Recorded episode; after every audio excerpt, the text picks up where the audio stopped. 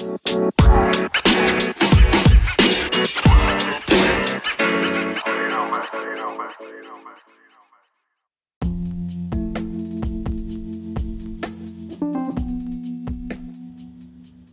encontrado un motivo para luchar y vivir. Eso me hace más peligroso.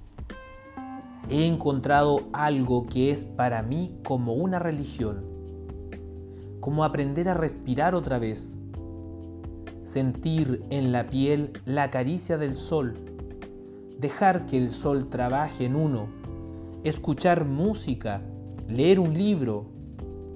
¿Qué me ofrece en cambio la civilización de usted?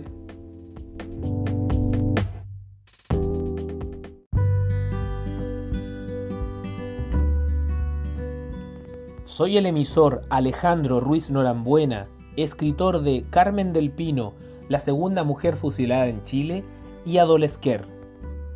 Los invito a escuchar, descargar y compartir este podcast desde El Asteroide Literario porque el verso es la llave para ser humanos.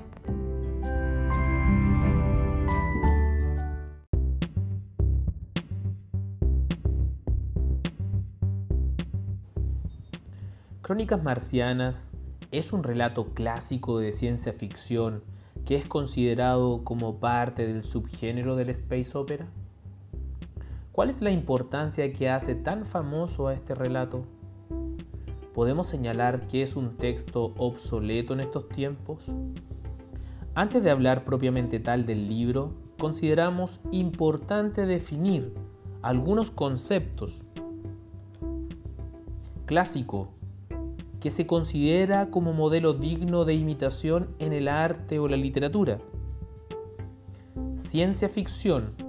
Robert Heinlein dice que una breve definición de casi toda la ciencia ficción sería una especulación realista en torno a unos posibles acontecimientos futuros, sólidamente basada en un acontecimiento adecuado del mundo real, pasado y presente, y en un concienzudo conocimiento del método científico.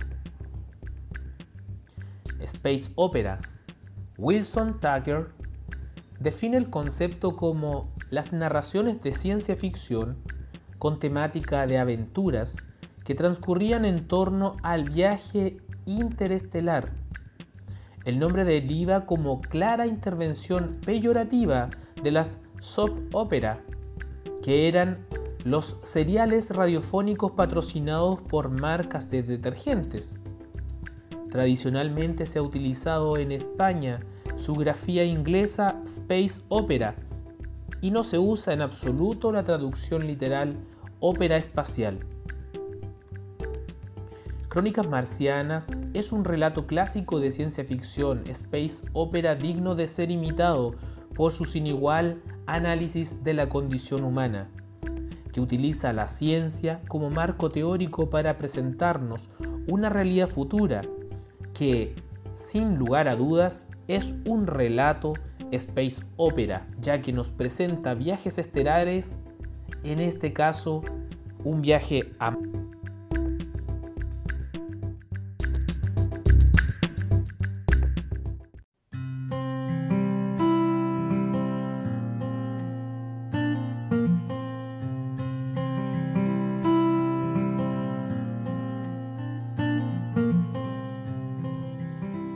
Podemos además destacar esa condición propia de un clásico, un texto digno de ser imitado.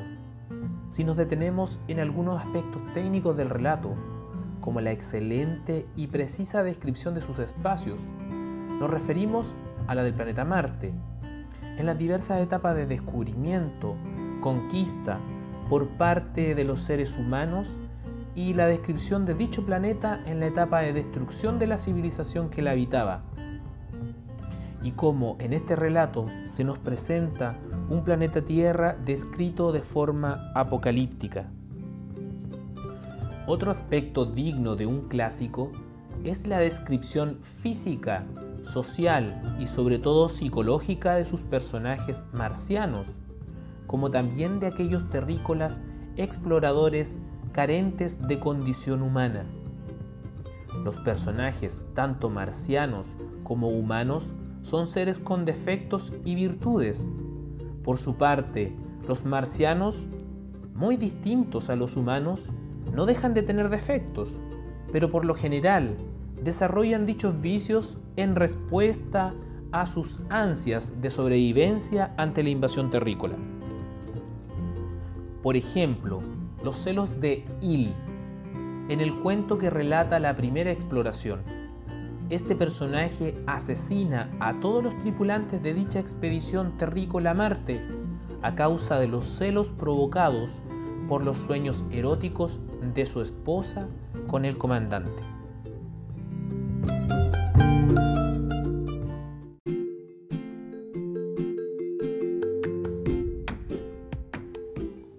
Otro ejemplo es la suplantación de las identidades por parte de los marcianos post exterminio terrícola. Hay que señalar que la mayor cantidad de marcianos murieron producto de la varicela.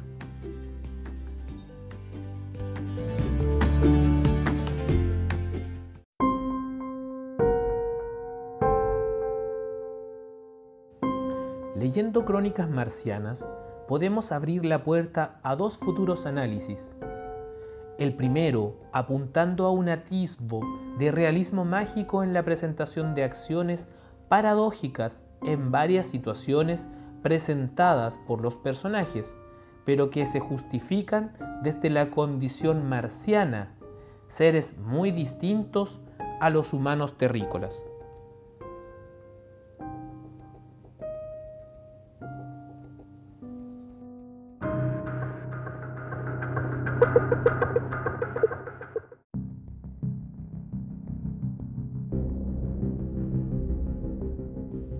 La segunda, la analogía que el escritor propone de la invasión terrícola a Marte con la conquista de América, el exterminio por enfermedad, el genocidio por parte de los astronautas, la intuición chamánica de Hila con la llegada de la primera expedición, la manera en que fueron cazados los pocos marcianos que quedaron, la vinculación de los marcianos con la naturaleza de su entorno.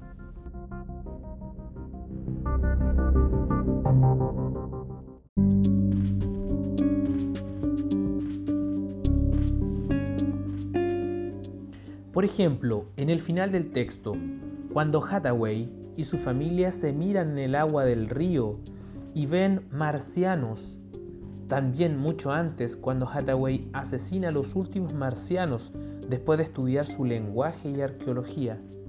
Esto lo podemos comparar con el comportamiento de algunos sacerdotes de la conquista de América que después de conocer los libros de los mayas los destruyeron esta paradoja de comportamiento ambivalente está presente en cada uno de los capítulos del texto. A pesar de su condición de ciencia ficción, a su vez space opera, se caracteriza por presentarnos los problemas universales del ser, ya que no solo es humano, sino que también es marciano. De hecho, los marcianos parecen presentar de mejor manera las características y valores propios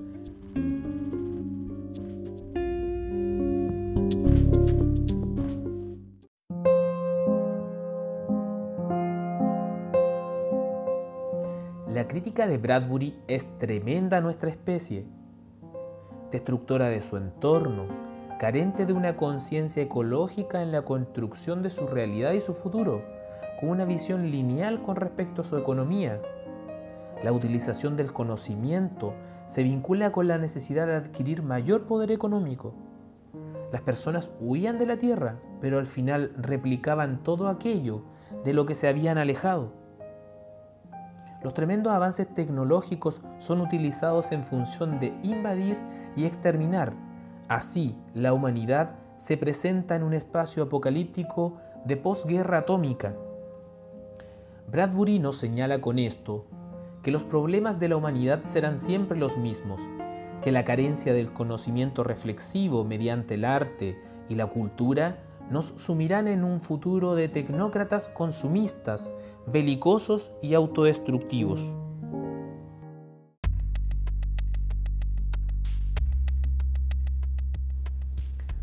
Un ejemplo claro de esto son las intertextualidades recurrentes que realiza con los relatos poéticos como en el capítulo Vendrán lluvias suaves, en el que se presenta la destrucción de la humanidad y la premonición de ésta mediante un poema.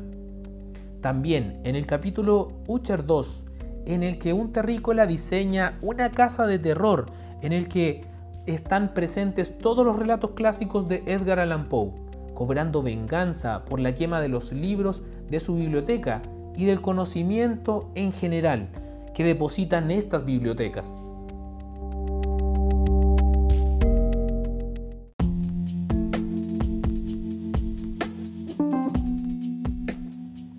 La pobreza y colapso de la humanidad están directamente relacionadas a la ausencia y destrucción de la palabra poética y literaria. Esta pobreza llevó a la humanidad a la pérdida de sus valores, de su condición como ente sensible de su entorno y a su vez a su exterminio total. Tema que como podemos observar está vigente en la actualidad, sobre todo en nuestro país.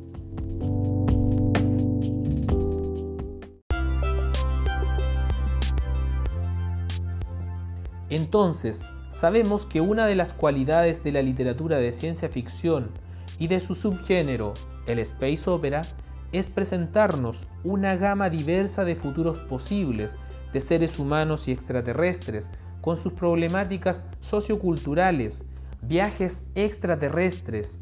Asimismo, Crónicas Marcianas es una talentosa propuesta de aquellas cualidades y que en su condición de clásico difícilmente pasará inadvertida en nuestras bibliotecas y lecturas personales.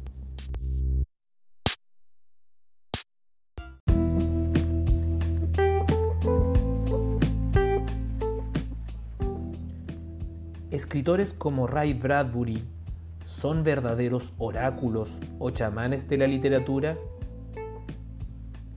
Los libros de ciencia ficción como Crónicas Marcianas son verdaderos caminos premonitorios a futuros posibles?